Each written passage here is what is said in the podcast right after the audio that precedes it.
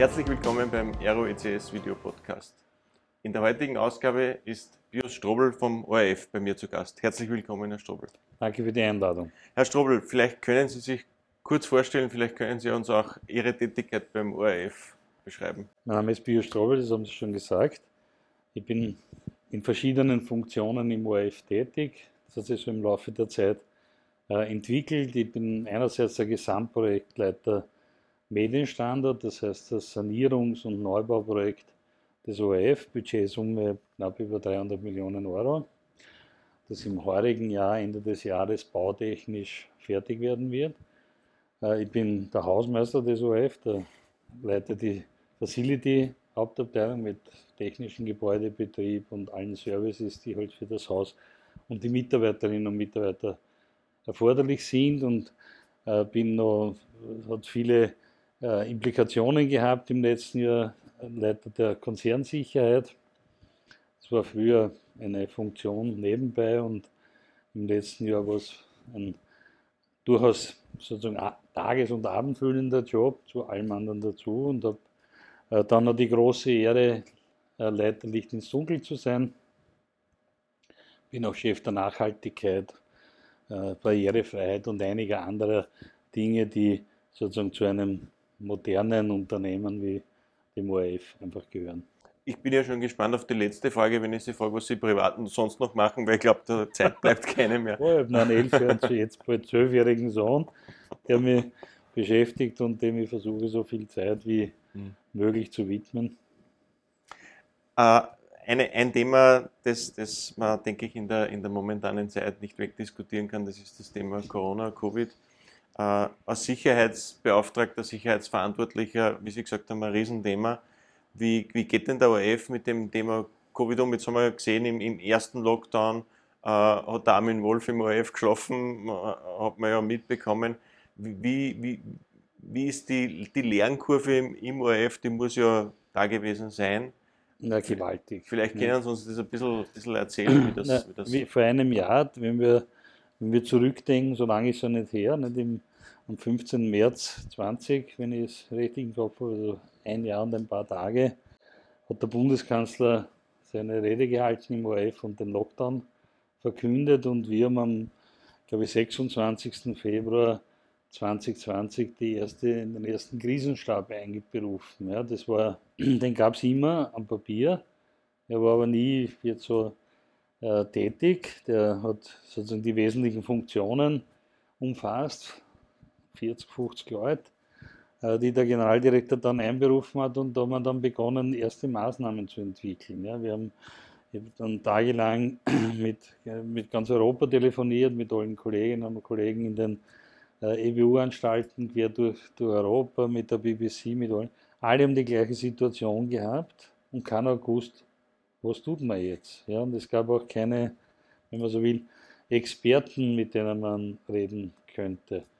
Äh, ich bin Mitglied äh, in staatlichen Krisengremien, wo ich den OF vertrete und auch dort war die Lernkurve ähnlich wie bei uns, weil mit einer Pandemie, mit diesen Auswirkungen und dieser durchdringenden gesellschaftlichen Veränderung hat ja kein Mensch Erfahrung gehabt. Mhm. Welche wäre es gewesen? Die spanische Grippe ist so lange her, da war, war das auch nicht, keine Kommunikation. Die asiatische Grippe war im Verlauf ganz anders und alle Pandemien, die Vogelgrippe, die Schweine und was so gegeben hat, waren einfach harmloser, wenn man so will. Mhm. Ja, und, hat er, und, und warum? Auch deshalb, weil die Mobilitäten der Menschen ganz andere waren. Ja. Wir haben ja jetzt gesehen, die, das Virus hat sich ja nicht verbreitet durch Ansteckung im Sinne von einer den Nächsten und den Nachbarn und so, sondern einfach durch Reisen über Kontinente, ganze Flugzeugladungen von positiven Menschen haben sie verteilt über Europa und über andere mhm. Kontinente und haben das Virus so verbreitet und deshalb war ja die Wucht so groß. Wir sind ein Jahr danach in der Lernkurve ganz ganz weit weiter. Wir wissen, wie wir uns schützen können. Wir haben goldene Regeln entwickelt, Maske, Abstand, Hygiene und so weiter. Äh, wir wissen auch, wie wir uns verhalten müssen im privaten Umfeld, um das Risiko zu minimieren. Wir testen im OF täglich und Montag, Mittwoch und Freitag faktisch all die gesamte Belegschaft, die nicht im Homeoffice ist, in der Woche ungefähr 5000 Testungen, äh, Antigen-Schnelltests und wir machen, bisher haben wir sicher gemacht, 2500 PCR-Tests. Also wir haben schon eine Infrastruktur sozusagen jetzt aufgebaut, um das alles ganz gut, äh, soweit man es im Griff haben kann, im Griff zu haben. Und vor einem Jahr sind wir da gestanden und wie, wie sichern wir unseren Betrieb? Weil man muss schon eines sehen, den OF kann man nicht einfach zusperren. Ja? Und äh, wenn, wenn wir Quoten haben von, wie beim der von mir erwähnten Bundeskanzler Rede, 3,9 Millionen Menschen haben das gesehen, dann ist das die, äh, der Umkehrschluss, das ist die Informationsquelle für die Österreicher. Und wir sehen das ja. Je, je größer die Krise, desto mehr Menschen schauen uns, weil sie wissen, sie kriegen eine objektivierte Wahrheit. Mit trotz aller Digitalisierung zeigt sich da, dass der analoge Weg von ganz hoher Bedeutung ist. Es ist ja für uns eine der Kernherausforderungen für die Zukunft, äh, sozusagen die analogen Nutzer nicht zurückzulassen und trotzdem in der digitalen Welt zu agieren. Aber weil Sie erwähnt haben, wir haben der Armin Wolf und rund 280 andere waren österreichweit in der Isolierung. Wir haben sieben Wochen äh, die Kolleginnen und Kollegen abwechselnd, aber doch äh, isoliert in den Betriebsstätten. Die haben dort gewohnt, mhm. in bescheidenen Hostelverhältnissen.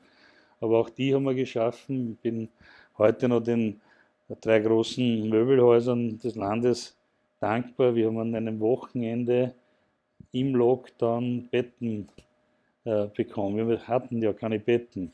Der kein, hat ja kein Bettenlager sozusagen. Und wir haben aber Betten braucht, weil die Leute mussten ja wo schlafen. Ja. Und vieles mehr, das ist uns gelungen, war ein logistischer Aufwand, aber wir haben keine einzige Sendesekunde Ausfall gehabt und zwar nirgendwo. Ja. Und es gibt viele Sender in Europa, die das nicht sagen können, ja, denen Strecken ausgefallen sind, Formate ausgefallen sind, Redaktionen ausgefallen sind, die zwar den Betrieb irgendwie dann mit irgendwelchen Archiv oder was immer gefüllt haben, aber Ausfälle hatten. Wir hatten das nicht. Und das ist schon eine ganz gute Leistung, für die wir europaweit auch und weit, sogar in Amerika haben wir lobende Worte gefunden. Aus. Ja, wenn die motivierten Leute nicht da sind, geht es wahrscheinlich geht gar nichts. Ne? Das, du kannst das nicht anordnen. Das mhm. war natürlich alles auf Freiwilligkeit aber wir hätten freiwillig immer doppelt so viel gehabt, als wir mhm. gebraucht haben. Ja, also das ist auch ein sehr positives Zeichen. Dem Spirit, ne? Ja, für den Spirit. Und, und sage Ihnen, äh, das, was wir da gemacht haben, es waren ungefähr 750 Leute in, in Summe in der unterschiedliche äh, isoliert. Das hat einen, das hat einen kulturellen Schub äh, mit sich gebracht. Das hat schon ein bisschen einen neuen Spirit auch erzeugt. Mhm. Ja, das ist schon sowas zu erleben, die Leute reden, also wenn ich, du, nein, reden wir an, die kann man noch so gut reden. Jetzt vor, gerade jetzt ist so, vor einem Jahr passt noch, wie man da und so. Ja, also mhm. das ist schon ganz was, war was Besonderes, erlebt man auch wahrscheinlich und hoffentlich nicht. Mhm. Aber dass wir es überhaupt tun können, ja, ist das Großartige und Richtige ja. und Wichtige. Ja? Dass wir nicht einfach gesagt haben, jetzt geht das alles nicht mehr und es gibt äh, durchaus äh, öffentliche Anstalten oder auch private Fernsehstationen, die aufgehört haben, bestimmte Dinge zu produzieren. Ja? Und ich, äh, ich mache ja nicht gern Werbung für die Konkurrenz, aber wenn man sich jetzt anschaut, Let's Dance, ja, dann hast du exakt sozusagen eine Kopie von unseren Dancing Stars. Ja, die Zwarer Insel, die Plexiglas, ist alles. Ja, die haben alle schaut, was, ihr schaut, was tun wir. Weil wir waren zu dem Zeitpunkt, glaube ich, die einzigen, die sowas produziert haben, mhm. unter Covid-19-Regeln, die anerkannt wurden von den Behörden. Die haben ganz genau mhm. beobachtet, was wir tun und ob wir uns an die allgemeinen Regeln halten. Und wir haben natürlich auch viele Anfragen im Kundendienst von Menschen, die sagen, wie, wieso, ich darf gar nichts tun und ihr macht das. Ja, und dann haben wir können wir halt sehr genau darlegen, warum das, was wir tun, überhaupt mhm. geht unter den Regeln, die für alle gelten. Und dass wir es gemacht haben, finde ich schon, als, ist eine echte, also aus Sicherheitssicht ist, war das schon eine Leistung, die natürlich nicht geht, Äh, weil ich kann ja Regeln erlassen, was ich will, wenn, ich, wenn niemand sich daran halten würde und wenn die Leute nicht äh, so verständig wären und auch die Erschwernisse auf sich nehmen, weil es ihnen immer ums Produkt Mhm. geht. Ja?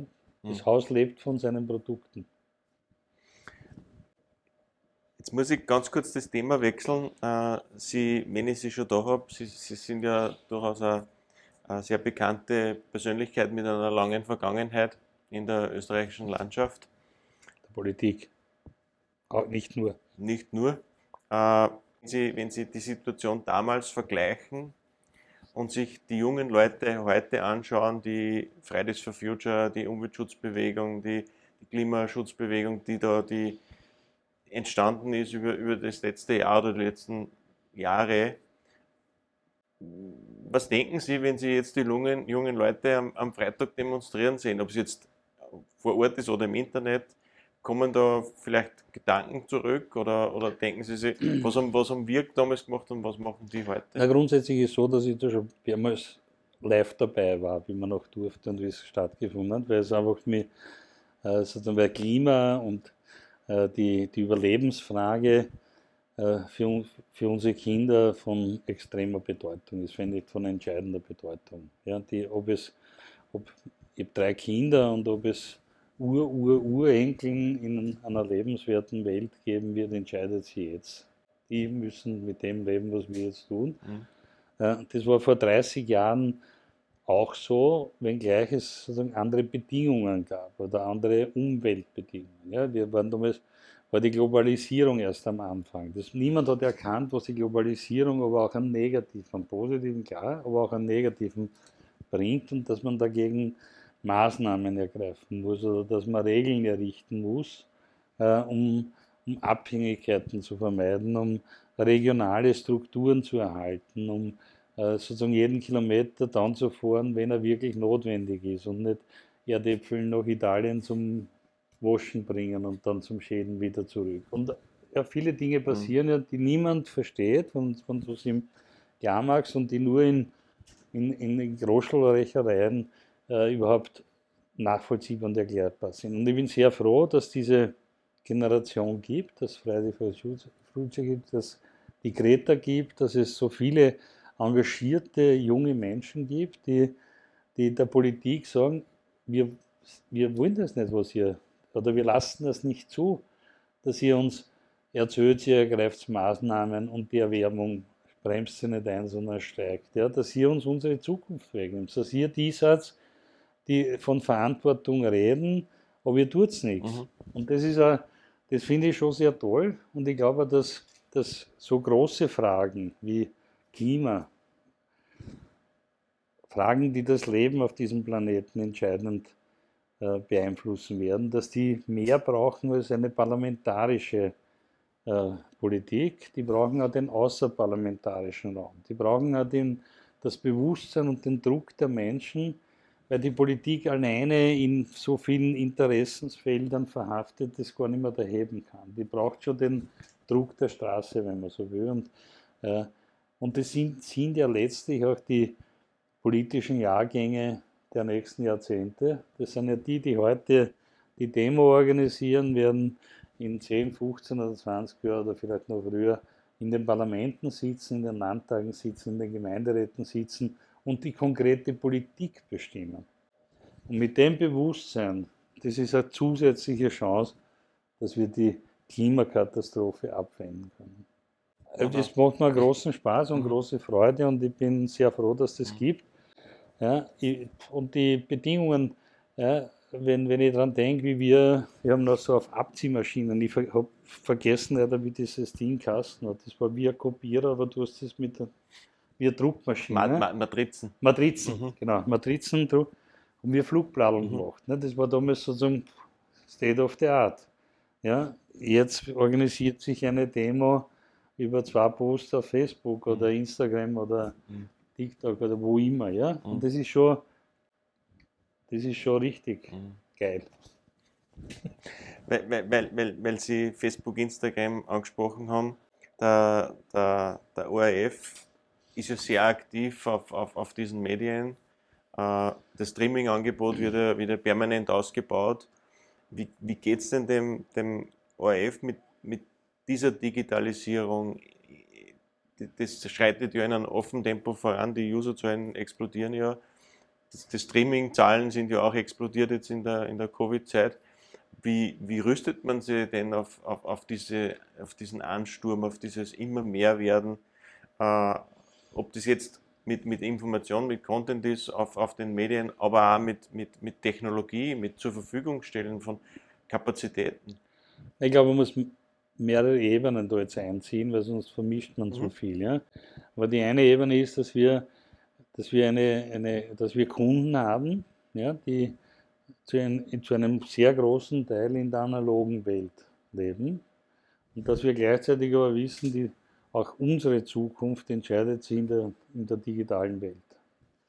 Und diese beiden Welten erstens zu bedienen, zweitens zu verbinden und langsam in einen Transformationsprozess zu kommen, ohne etwas zu versäumen, mhm.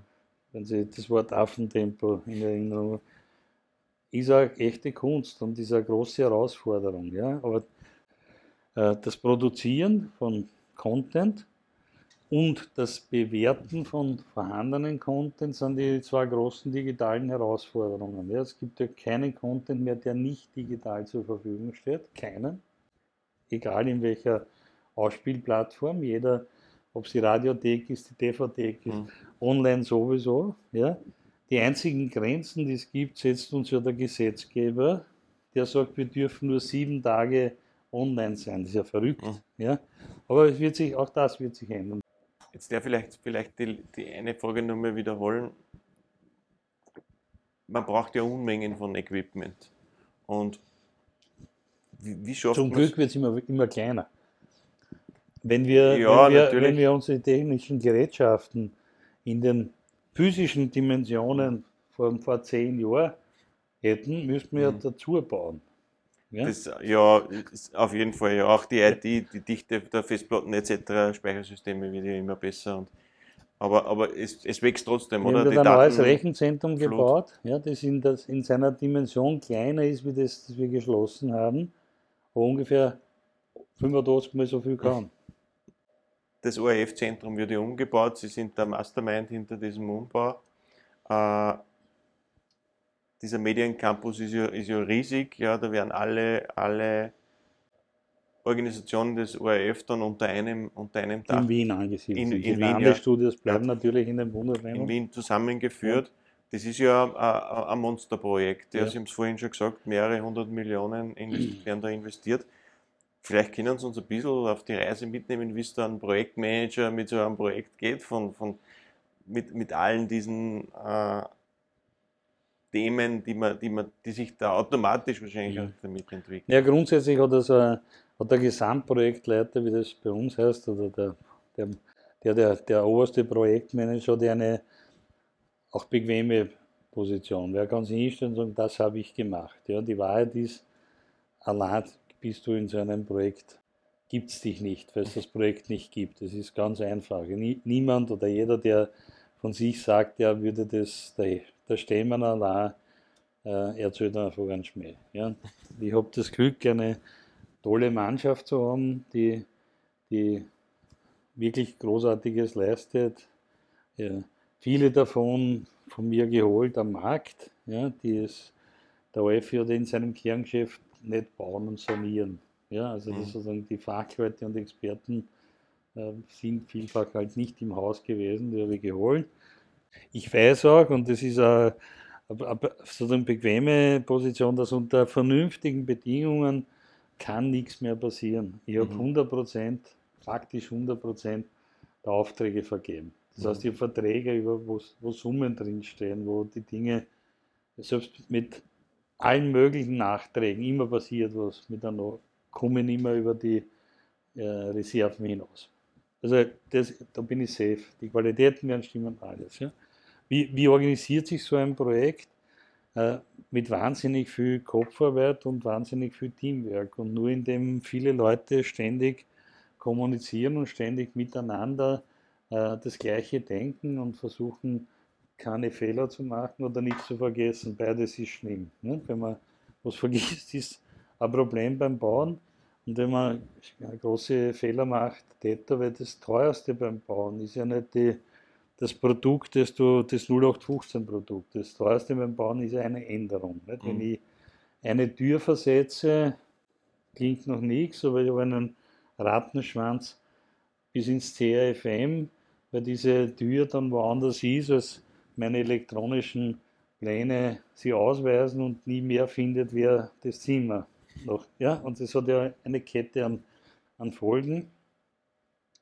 Und das hat, wir haben, wir haben wahnsinnig viel gelernt. Also ich habe in meinen quasi letzten Berufsjahren, wenn man so will, bin ich schon im fortgeschrittenen Alter, nochmal eine neue Welt entdeckt, nämlich ich bin ein Skype-Experte. Ich kann super Skype und das wusste ich vorher nicht.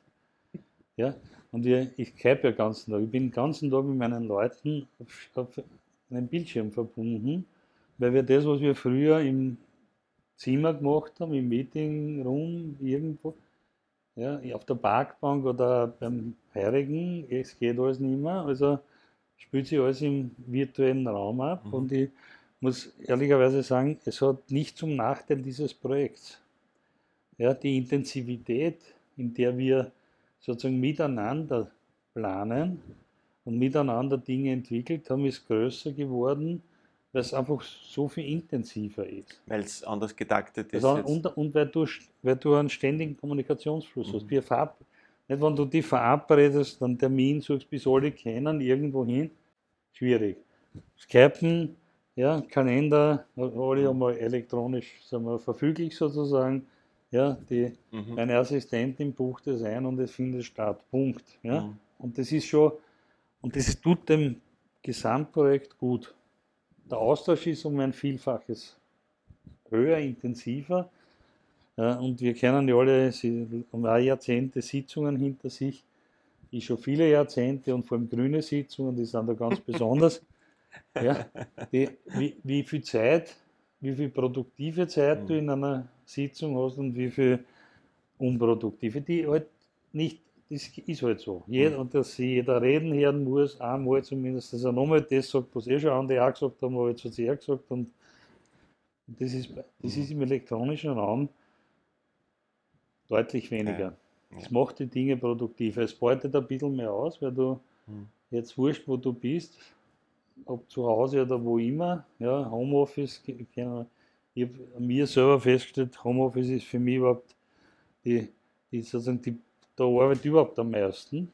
Ja, weil da fange ich schon um 7 in der Früh beim Frühstück an und tue nicht, die, nicht nur in Kurier elektronisch lesen, sondern fange schon mit meinen Mails an. Mhm. Ja. Also da tue ich noch mehr. Und dann höre ich noch schon das Journal und, und man ist dann sozusagen in einem richtigen Radl ja, aber es ist für die, es ist vielleicht für einen persönlich nicht immer nur gut, aber es ist für die Produkte, die man äh, in so einer Form und so intensiv auch bearbeiten kann, ist es schon gut, mhm. stelle ich fest. Jetzt haben Sie ja vor ein paar Jahren äh, ein anderes Großprojekt äh, auch, auch über gehabt, was, denke ich, äh, international sehr, sehr stark äh, im Fokus waren mit, dem, mit der Ausrichtung vom Song Contest in Wien. Äh, das war ja vielleicht Mega. eine Baustelle auf eine andere Art Nein, und Weise. Nochmal eins drauf sozusagen. Ja. Aber da, da würde mich wirklich interessieren, weil da, das war ja ein unglaublich digitaler Event, ja, das man vorher in dieser Art und Weise ja nicht gekannt hat. Ich auch nicht. Aber um was, und da gibt es ja, denke ich, sehr, sehr viele Dinge auch international abzustimmen mit den anderen Fernsehstationen. Jeder will mitreden bei so einer Eurovision, nehme ich mal an. Vielleicht können Sie uns da noch ein bisschen was erzählen aus Ihrer Erfahrung oder, oder die Erfahrung, die Sie mitgenommen haben, was da alles, um was da alles geht. Ja, der Song Contest 2015 war er in Wien. Hat, er, hat zwar ein Jahr davor, 2014, begonnen, nämlich als die Conchita Wurst äh, gewonnen hat, den Song Contest. Und als klar war, und das ist sozusagen die Regel des Song Contests, immer das Gewinnerland gestaltet den nächsten oder äh, äh, macht den nächsten Event. Mhm. Äh, dann hat es gedauert ein bisschen, zwei, drei Monate, bis, bis die Politik sie soweit sozusagen eingerichtet hat, dass Wien als Veranstaltungsort akzeptiert war, weil da gab es natürlich andere Ideen auch, wo man überall was das veranstalten könnte, ehrlich gesagt, nein. Wie wir hinten auch gewusst haben, es wäre überall nicht so gut geworden wie in Wien, weil einfach die Größenverhältnisse nicht passen. Wir müssen vorstellen, wir haben 1800 Journalistinnen und Journalisten gehabt. Ja. Die zu transportieren und zu bewegen, wenn du keine U-Bahn hast, wenn du die mit Bussen oder sonstigen fahrst, ist ein Wahnsinn. Ja. Mhm. Das ist eine Riesenlogistik. Dann im Sommer hat es dann begonnen, also ich bin engagiert worden, oder letztlich war klar, ich wollte es nicht machen, muss ich dazu sagen. Ich habe eigentlich breitschlagen oder überreden lassen. Ich habe schon gewusst, das wird die, die größte Herausforderung meines Lebens und ich habe mir ehrlicherweise überlegt, ob ich mir das antun soll, sozusagen. Ja? Weil ich eine gut gehende äh, Beratungsagentur gehabt habe, habe ein relativ schönes Leben gehabt äh, und dann das. Und, dann haben wir gedacht, ne, aber das kriegst du auch nur einmal. Also ich sowieso, weil, aber das kriegst du einmal im Leben, solche Dinge. Ja. Mhm. Und hinten noch hätte ich mir ja gewünscht, dass ich 20 Jahre jünger gewesen wäre. Da kriegt man es aber nicht, seltsamerweise. Weil dann mit mhm. dem hätte ich durch die ganze Welt gehen können. Ich bin ja, seitdem werde ich ja immer wieder gefragt, also die letzten Jahre, ob ich nicht nach Schweden will oder ja, mhm. Israel und ja weil der Song Contest in Wien gilt, das war der 60. Und er gilt als die Benchmark aller Song Contests. Er gilt als der, der der Beste war. Von dem reden jetzt alle. Das verklärt sich natürlich, je länger es zurückliegt, desto mehr wird es immer besser. Es gibt so Dinge, die so quasi einen Selbstläufer darstellen. Aber wir haben es tatsächlich mhm. gut gemacht. Der Generaldirektor hat ein großes Vertrauen gehabt, weil jemanden, der sowas noch nie gemacht hat, sowas zu geben, ist, ist auch nicht nichts sozusagen. Und, und äh, ich habe dann eine freie Hand gehabt bei meinem Team, das halte ich bei solchen Projekten für das Wichtigste, ja, weil wenn ich den nicht spüre gegenüber, dann kann ich nicht mit ihm so intensiv arbeiten. Und die größte Herausforderung ist beim Song Contest, dass man zehn, neun oder zehn Monate nur Zeit hat bis zum Song Contest. Im normalen Leben, im realen Leben wird ein Projekt dieser Größenordnung zwei bis vier Jahre vorgeplant. Also die Fußball-Europameisterschaft wird sechs Jahre vorgeplant, eine Skiweltmeisterschaft vier Jahre vorgeplant. Ja? Und das sind so in diesen Dimensionen mhm. ist das schon. Wir haben 200 Millionen Zuschauer, das ist schon richtig viel. Wobei wir nicht gar nicht wissen, wie viel in China zuschauen, weil da gibt es keine Quotenmessung. Haben wir aber in China ja auch ausgestrahlt. Äh, wir haben, da ich gesagt, 1800 Journalisten vor Ort, die die Presse aus, wenn wir das alles ausdruckt hätten, was weltweit erschienen wäre, hätten wir das Zimmer angefüllt mit Ordnern. Und das in der Wiener Stadthalle, die wir für zwei Monate faktisch in Beschlag genommen haben und umbaut, unter höchsten Sicherheitsvorkehrungen. Das war wahrscheinlich die am meisten gesicherte Veranstaltung bis dahin äh, in Österreich. Das war vielleicht der Papstbesuch in einer ähnlichen mhm. Dimension. Äh, weil die EBU so massive Vorgaben macht äh, und, und es natürlich furchtbar wäre, wenn da was passiert. Mhm. das war schon ein, eine große Herausforderung für alle, die wir da teilgenommen haben. Weil kein, quasi kein österreichisches Unternehmen hat vorher sowas in der Dimension gemacht. Wir natürlich auch nicht. Und wir haben halt richtig viel gelernt. Und äh, die Unterschiedlichkeit meiner, meiner Jobs da ein bisschen zu zutage tritt. Ich bin ja kein Bauexperte, ich bin ja kein Architekt. Ja.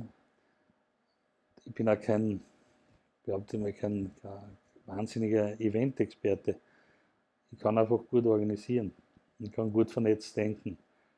Und am Ende des Tages, wenn du dann noch ganz gut motivieren kannst, dass Leute mit dir gehen und dass, dass sozusagen dein Team einen Strick in der Hand hat und in eine Richtung zieht, dann kommt es halt zustande. Dann ist es halt einfach so groß. Und wie man am Abend des, der, der Entscheidung des Song Contest wusste, das Team, dass wir was Tolles gemacht haben, bei niemand von uns war traurig, ja, dass mhm. es jetzt vorbei ist, sondern wir haben, es war so ein richtig schöner Höhepunkt. Dass da jeder von uns, egal welchen Job er gemacht hat, jedes, jeder Security, jede Hostess, jeder Volontier, alle, wir haben einfach gemerkt, das war jetzt wirklich toll. Und die schönste Erfahrung, meine persönlich schönste Erfahrung war, ich habe gelernt, was für, ein, was für große Schätze dieses Land relativ unbemerkt bietet. Wir haben Volunteers, 800 Volunteers äh, gebraucht für die Veranstaltung, mhm. haben ausgeschrieben, zweieinhalbtausend haben sie gemeldet und aus denen haben wir in mehreren Schritten dann sozusagen gecastet und 800 sind dann übergeblieben und von diesen 800 waren 600, 650 aus Österreich und in Österreich wohnhaft und jede und jeder von denen, die da teilgenommen haben, mindestens vier Sprachen gesprochen.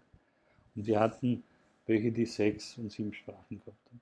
Und warum? Ja, sagt der Wahnsinn, ja, wie geht das? Nein, es geht ganz einfach gelernt. Das wusste ich vorher bewusst auch nicht. Ja, wenn man nachdenkt, ist klar, wenn du äh, ein, ein, eine junge Dame hast, deren Vater Kroate ist, die, die Mutter ist Bosnierin, dann schon zwei Sprachen. Die dritte Sprache ist Deutsch, die vierte ist Englisch, die fünfte ist Französisch und wenn sie noch Auslandssemester gemacht hat, kann sie noch Spanisch oder Italienisch auch. Und schon hast du sechs, sieben Sprachen. Und das ist ein so ein großer Schatz. Mhm. Ja, der liegt fast brach. Ich glaube, wir könnten noch Stunden ja. äh, weiter plaudern. Ja, ich bin schon so alt. Äh, reich an Erfahrung sind sie unbestritten. Und es macht Spaß, ihnen, ihnen zuzuhören, wenn sie, wenn sie über die Dinge mit, mit, mit, so, einem, mit so einem Enthusiasmus sprechen, als wenn es gestern gewesen wäre, der, der Song Contest. Das ist natürlich etwas, was mir niemand mehr wegnehmen kann in meinem Leben. Nicht? Das, ist eine, das ist so in mir drinnen. Ich kann, ich kann Bilder, einzelne Bilder abrufen. Kennen Sie das? Wenn, mhm. wenn Sie was wirklich, es hat mich einfach so beeindruckt. Mhm. Ja? Und ich kann sozusagen wie, ein, wie einen Film, wie mein eigenes Filmarchiv, digitalisiert in meinem Kopf, das ich abrufen kann. Und das macht, das ist schon eine sehr schöne Erfahrung. Ja? Die abschließende Frage und dann, und dann denke ich, haben wir schon sehr viel geplaudert. Wie, wie immer, die, die erste Frage stelle ich nochmal zum Schluss. Äh, wenn man so viele Dinge macht, bleibt dann Freizeit übrig, um, um, um, um Sachen machen, die einem außerhalb von der Arbeit noch Spaß machen? Also ich tue gern Tennis spielen. Das, also jetzt ist nichts, ja. aber im normalen Leben geht sich das gut aus. Ich habe eine kleine Wohnung in, am Neusiedler See und ein Boot. Und das geht sich aus. Und jetzt, jetzt klingt das vielleicht wirklich verrückt, aber Ehrlich gesagt, wenn ich mit dem Boot rausfahre und mich draußen irgendwo hinlege, eine Flasche Wein mitnehme, mein Laptop und ein Handy, dann tue ich schöne Musik hören, mache meine Dinge, die, was mir einfällt, kann gut konzipieren und finde, dass ich es einfach fein habe. Ja? Also ich habe jetzt gar nicht das Gefühl, dass ich jetzt arbeite mhm. oder beansprucht bin. Ja? Und das Wichtigste in meinem Leben ist mein, mein Bruder. Ich habe zwei große Kinder, die genauso wichtig sind, aber der Kleine ist halt sozusagen der, die, die Großen haben ihr eigenes Leben und der Papa nimmt manchmal, der darf auch Teil des Lebens sein. Das kennt ja jeder, aber die, mhm. der Kleine ist halt sozusagen nur richtig bei mir. Wir haben ein, wir sind eine Frau, die sind getrennt, aber wir haben ein sehr gutes Verhältnis. Wir versuchen, gute Eltern gemeinsam zu sein und, und, und dem, dem Julius den, den, das Beste, was wir können, halt mitzugeben und wir verbringen relativ viel Zeit mit ihm und versuche das halt so qualitativ hoch wie möglich zu machen. Ja, und das funktioniert schon. Ich habe allerdings äh, keine Hobbys wie, ich habe schon eine, ich komme ja aus dem, vom Land, komme aus Mattersburg im Burgenland und ich weiß schon, dass man im Wirtshaus Karten spielen kann und, und Kegeln gehe oder ja, das findet in meinem Leben ehrlich gesagt mhm. nicht statt, aber das habe ich vor, wenn ich in der Pension bin. Ja, aber die, dazu habe ich jetzt keine Zeit oder meine Zeit ist noch anders reserviert mhm. oder vor, ja, vorgeplant. Aber es führt mir nichts. Ja, und mhm. ich, und ich habe das Glück, und das ist ja ein Geschenk, finde ich, nicht nur gut zu verdienen, sondern Dinge zu tun, die mir echt einen Spaß machen. Ich kann mit Fug und Recht sagen, dass ich in den letzten zehn Jahren nichts getan habe, was mir keinen Spaß gemacht hätte. Also, ich glaube, da beneiden Sie jetzt sehr viele um, um diese Aussage. Ja, aber das, und da finde ich, das habe ich erreicht in meinem Leben. Ja, dass ich, dass für mich, mein Leben ist ziemlich rund. Mhm. perfektes Schlusswort. Vielen Dank für Ihren Besuch. Vielen Dank für Danke die, für die Einladung. Fürs nette Gespräch und alles Gute. Dankeschön. Danke.